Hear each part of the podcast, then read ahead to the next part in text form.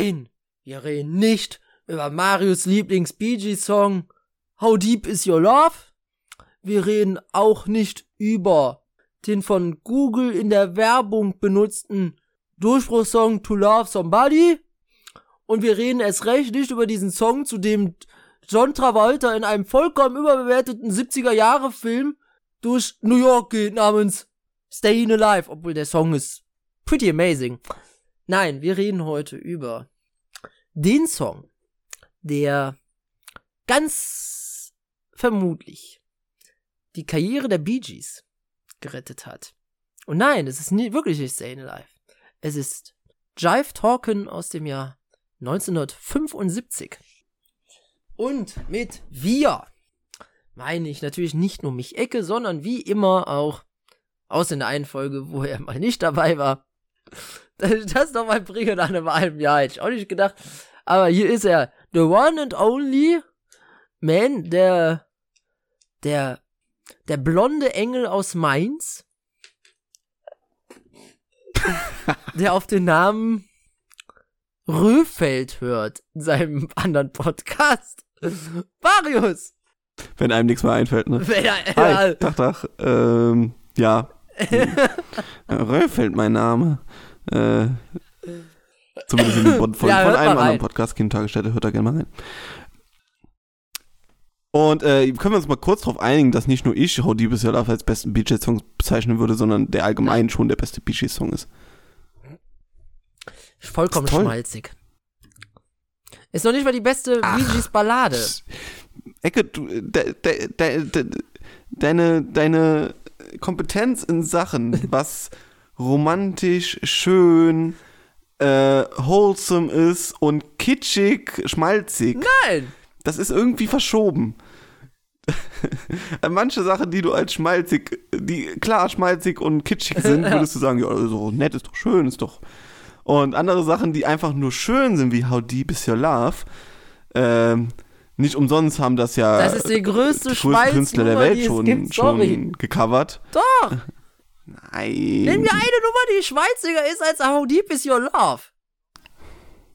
How Deep Is Your Love Ja. in der Version von Take That. Take war das Take haben, That oder war Take das That haben es geschafft, diesen Song Ja, war noch Take schmalziger zu erscheinen zu lassen. Das liegt aber daran, dass Gary Barlow der größte Balladenfan Großbritanniens war.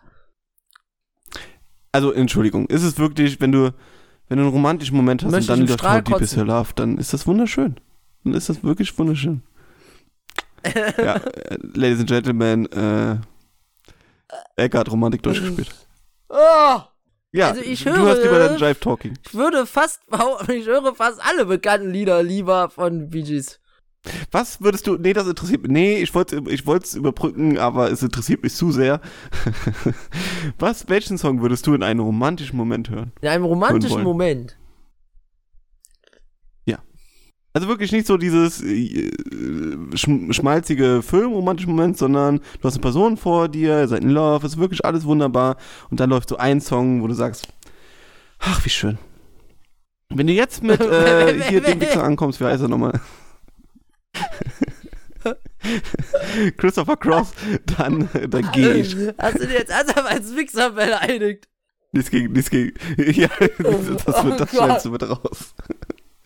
Ja, ich glaube, das kommt zum Alter, ersten Mal im Piepston zum Alter. Einsatz. Das war Ähm, nichts gegen ihn, nur gegen seine Musik. Ja, bitte, überfor überfordere ich dich mit der Frage. Scheinbar. so, sorry, ich habe mir darüber nie Gedanken gemacht in meinem Leben. Jetzt, jetzt, ich hab mir.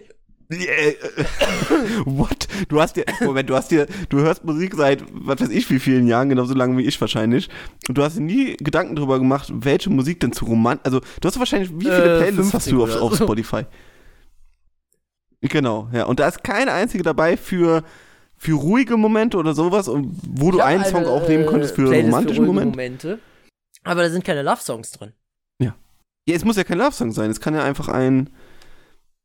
Weiß ich nicht. Also ich kann die Frage sehr einfach beantworten, wenn es nicht How Deep Is the Love sein soll, ist The Book of Love von, von Peter Gabriel. Das ist genauso schrecklich. Wunderschön. Wunderschön. Ich habe ehrlich gesagt nicht damit gerechnet, dass ich Ja, mit der super. Frage nicht so brech, aber äh, Das kommt jetzt auch sehr gut an beim Publikum. Also, also äh, die Frage war nochmal, immer. Moment. Immer. was war jetzt aber die genaue der genaue Wortlaut der Frage.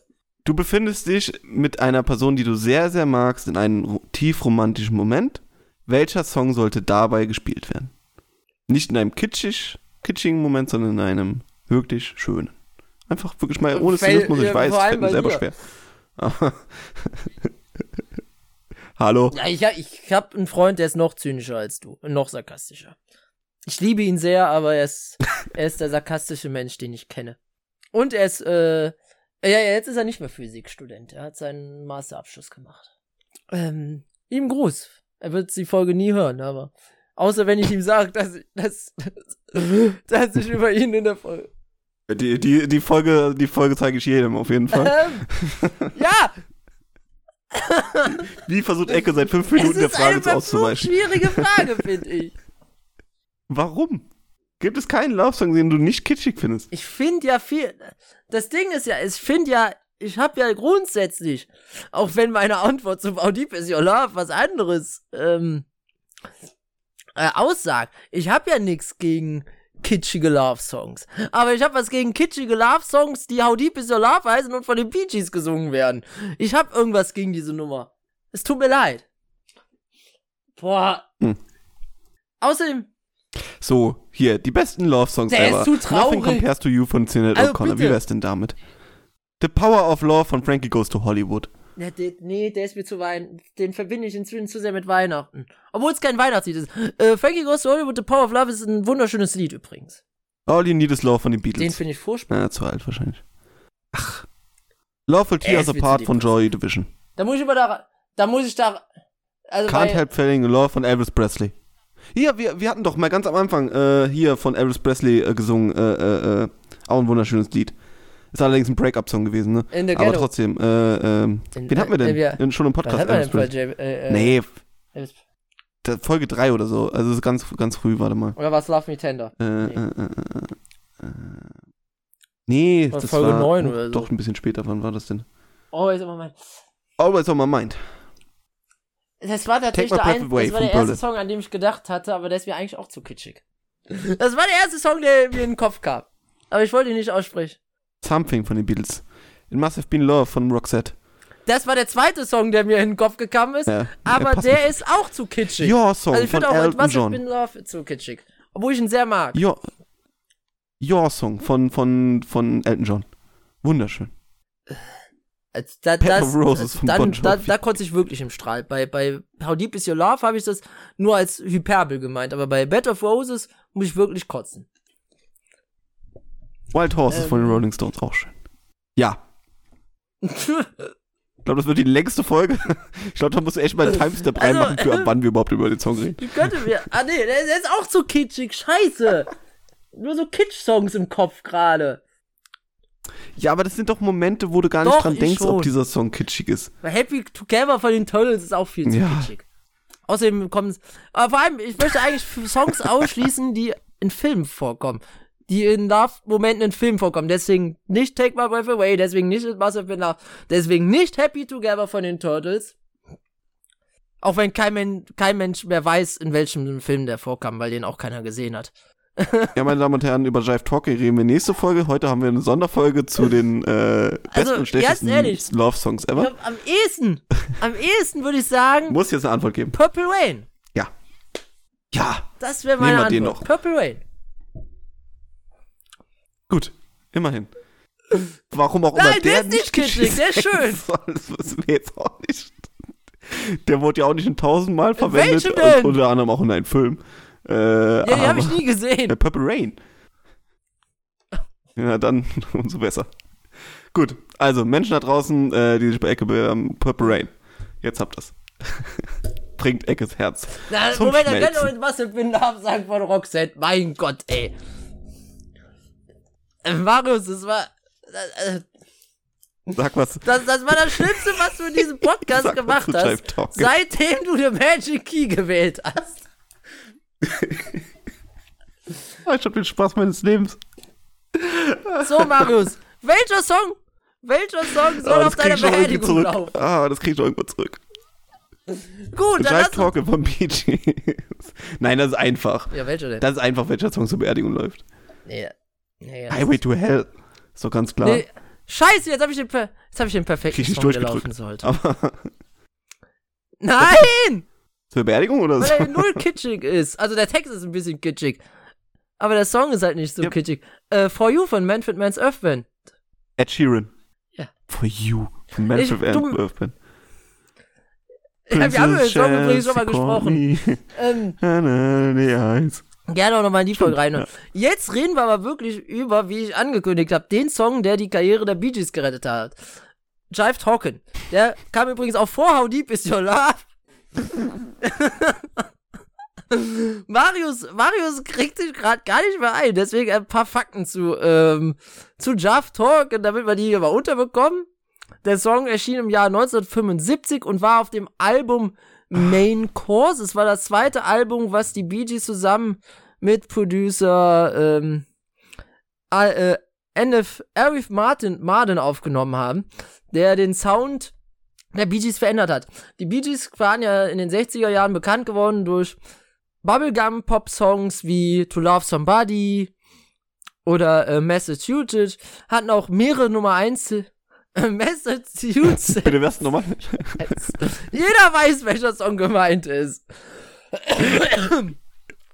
ja, deswegen. Ich krieg's auch nicht Ähm, ausgesprochen. Ich mach Auf jeden Fall, äh, sie hatten eine Reihe von Nummer 1 in den ähm, UK und auch in Deutschland. Io war so der letzte große Hit 1970 und danach ein Flop nach dem anderen. Ähm, äh, One to Me war dann immerhin noch eine Nummer 9 in den ähm, in UK. In den USA haben sie seit How Can You Mend a Broken Heart aus dem Trafalgar-Album 1971 gar keine Rolle mehr gespielt. Äh, How Can You Mend a Broken Heart ist übrigens auch der Titel einer sehr sehenswerten äh, Bee Gees Dokumentation von HBO. Ich glaube, kam vor zwei, kam irgendwann während Corona raus, deswegen war, kam die nicht so publik, aber ich habe sie mir mal reingezogen, ich fand sie sehr gut. Äh, und Jive Talkin war dann, oder Jive Talkin, warum sage ich mal Jive Talkin? Jive Talkin. Wir sind schon 14 Minuten in der Folge und haben gefühlt nichts über diesen Song gesagt. Jive Talkin, danke Marius. Jive Talkin wurde im Mai 1975 veröffentlicht Bitte. und war der Song, der am meisten den neuen Weg von den Alf Marden, den Bee Gees aufdrücken wollte, äh, geprägt war. Die Rhythmusgitarre von Barry Gibb, Maurice Gibb auf der Bassgitarre und äh, Studio, Studio mitwirkender Blue Weaver am Synthesizer und auf einmal kommt eine groovige, basslastige Nummer raus, die der erste Disco-Song oder das, was Disco werden könnte, von den Bee Gees war, weil Disco war damals eher noch ein Sammelbegriff für voll für geprägte Funk von Funk, R&B und Soul geprägte Musik, die ein bisschen rhythmischer war. Und aufbauen auf Jive, Jive Talkin wurden dann die Bee Gees gefragt, ob sie nicht den Soundtrack zu Saturday Night Fever machen wollten. Und wir alle wissen, dass Saturday Night Fever nicht nur ein ziemlich erfolgreicher Film war, sondern auch eine Menge Hits beinhielt, beinhaltete, die explizit für diesen Film geschrieben worden sind. She Should Be Dancing gehört nicht dazu, der war auf dem Children of the World Album davor. War auch ein Nummer 1 Hit genau in den USA, wie Jive Talkin auch. Und äh, ja, dann haben sie einen Lauf gehabt. Da hatten sie How Deep Is Your Love, Stayin' Alive, Night Fever, Too Much Heaven, Tragedy, Love You Inside Out, alles Nummer 1 in den USA. Man könnte fast sagen, sie waren auf einmal noch größer als vorher. Die Bee Gees. Und das ist, wie Jeff Talkin die Karriere gerettet hat. Jetzt ist aber die Frage, ist das wirklich ein so guter Song? Ja. Äh, Frage an Äh, mich als mal oder Frage an an das dich. Publikum? ja, Frage ans Publikum. Folge vorbei. Tschüssi. Nein, so, äh, nein. Äh, So leicht mache ich es dir nicht. Du musst. nee, ähm, äh, Frage an mich. Ähm, ich mag ihn tatsächlich. Er ist, ist ein Bee Gees Song. also, äh, ich mag auch How Deep Is Your Love so, weil er so ein bisschen, also er ist auf jeden Fall, äh, du sagst, er ist äh, wahrscheinlich ein bisschen rührselig. Ich Auf sag, jeden er Fall, schön, er da ist kann- besonders. Tun sich die Geisterflächen dran scheitern. genau. Und er ist, ähm, und das hier, Drive Talking, ist, Mhm. ist eine typische Disco-Nummer. Ne? Also, das ist so, ich stelle mir die 70er Jahre Menschen vor in ihren bunten Outfits, in bunten Diskotheken und dann läuft dieser Song und alle haben eine gute Zeit. Ähm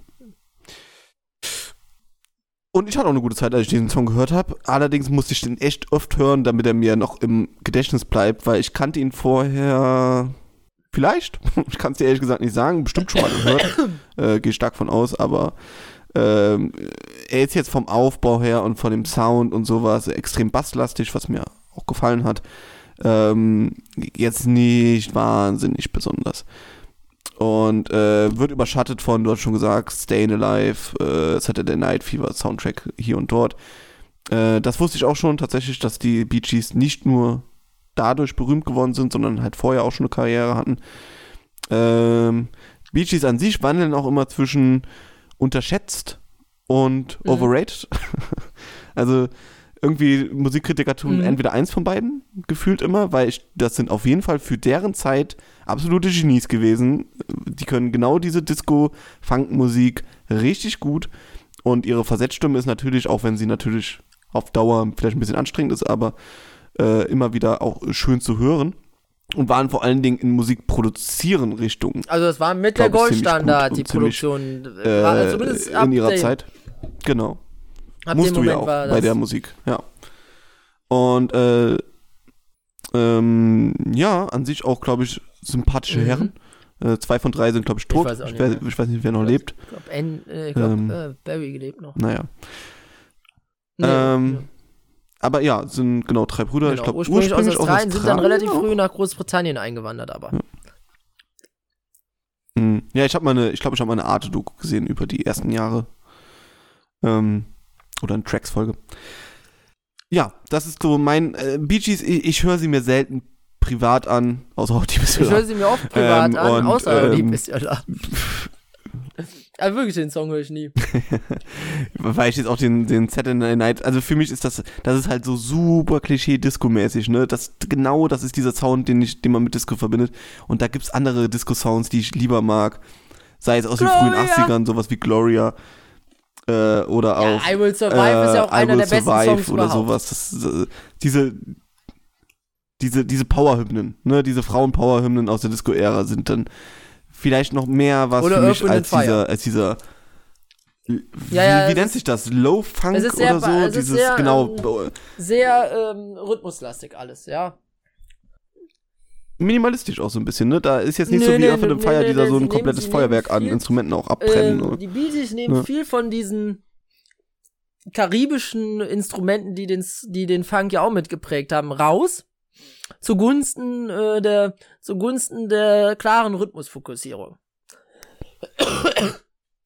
ja, und das sind Und selbst als sie dann wieder ne? mehr Melodie reingefügt haben in Tragedy, dann war das eher der Synthesizer als die Instrumente, deswegen.